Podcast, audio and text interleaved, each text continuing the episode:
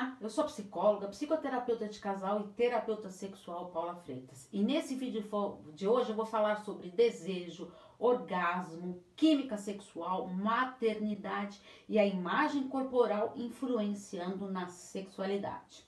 Esse é algumas das suas dificuldades referentes à sexualidade ou tem outras que você está passando? sozinha ou com o seu parceiro. Estou à disposição para os atendimentos, tanto individuais como de casais. É só enviar uma mensagem no meu WhatsApp, no 11 98313 2371. Porque lá eu te respondo todas as dúvidas sobre os atendimentos. Então vamos para as perguntinhas de hoje sobre sexualidade. Primeira pergunta: por que as tentativas do casal em resolver problemas referentes ao desejo sexual não dão certo? Pensando em si, o seu próprio desejo, o parceiro com alto desejo sexual, ele aumenta os seus esforços para curar, olha só, entre, entre aspas, hein, gente? O parceiro com baixo desejo, o que não ajuda com o problema, não é verdade?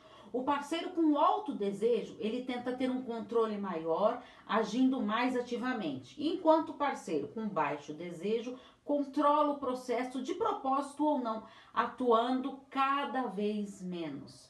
O parceiro com baixo desejo já tinha desistido da sua competência sexual e tem pouco a perder em termos de posicionamento. Com tanto pouco a ganhar e tão pouco a perder, ele assume uma aceitação superficial e passiva de sua inadequação e fica cada vez mais desmotivado a mudar.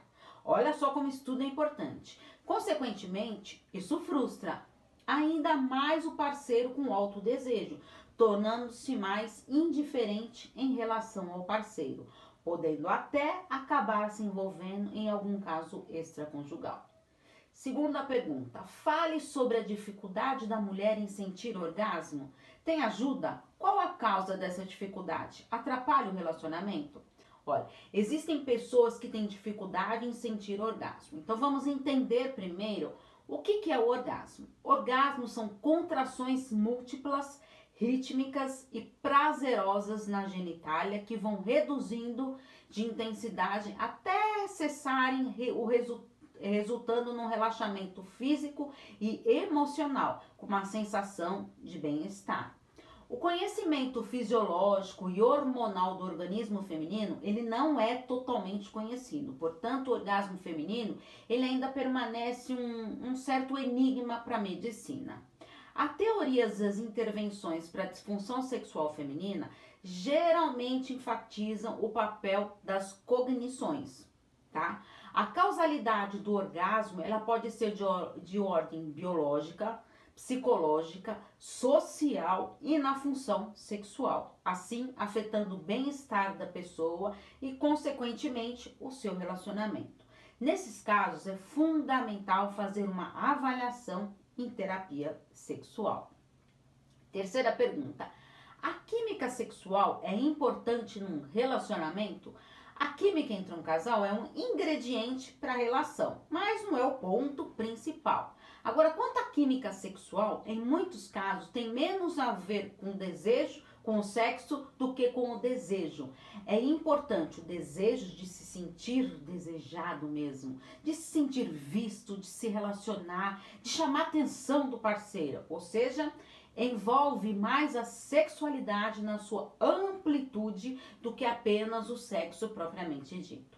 Então, carando a química sexual dessa maneira, carrega um frisson erótico de que nos dá a sensação de estarmos vivos renovados e recarregados. Assim, pode-se entender que é mais energia do que ação, mais encanto do que ação e relação sexual.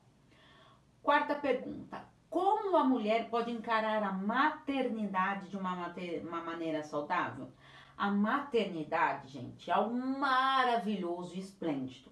E quem já teve essa oportunidade sabe muito bem do que, que eu estou falando da real importância e significado na maternidade para a mulher.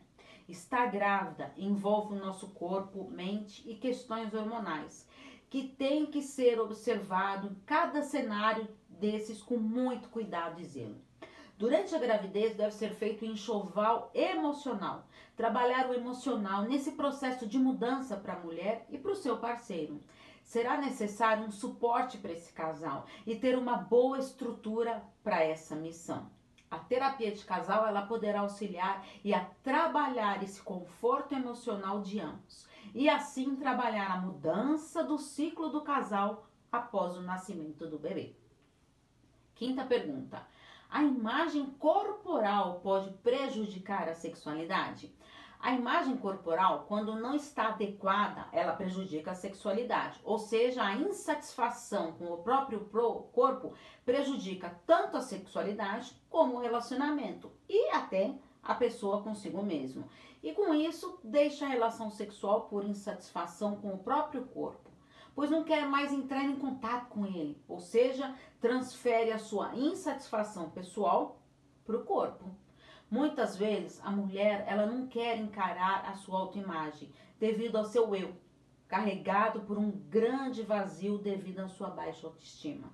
A psicoterapia ela trabalha a autoimagem para que é, perceba de uma maneira mais positiva. Assim, quando trabalhamos a autoestima, automaticamente vai refletindo na autoimagem.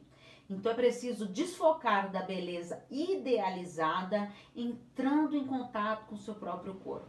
É primordial construir a autoestima num eu mais fortalecido e empoderado. Então, aproveito para te convidar para se inscrever no canal do YouTube Paula Freitas Psicóloga, acompanhar meus textos e reflexões Facebook,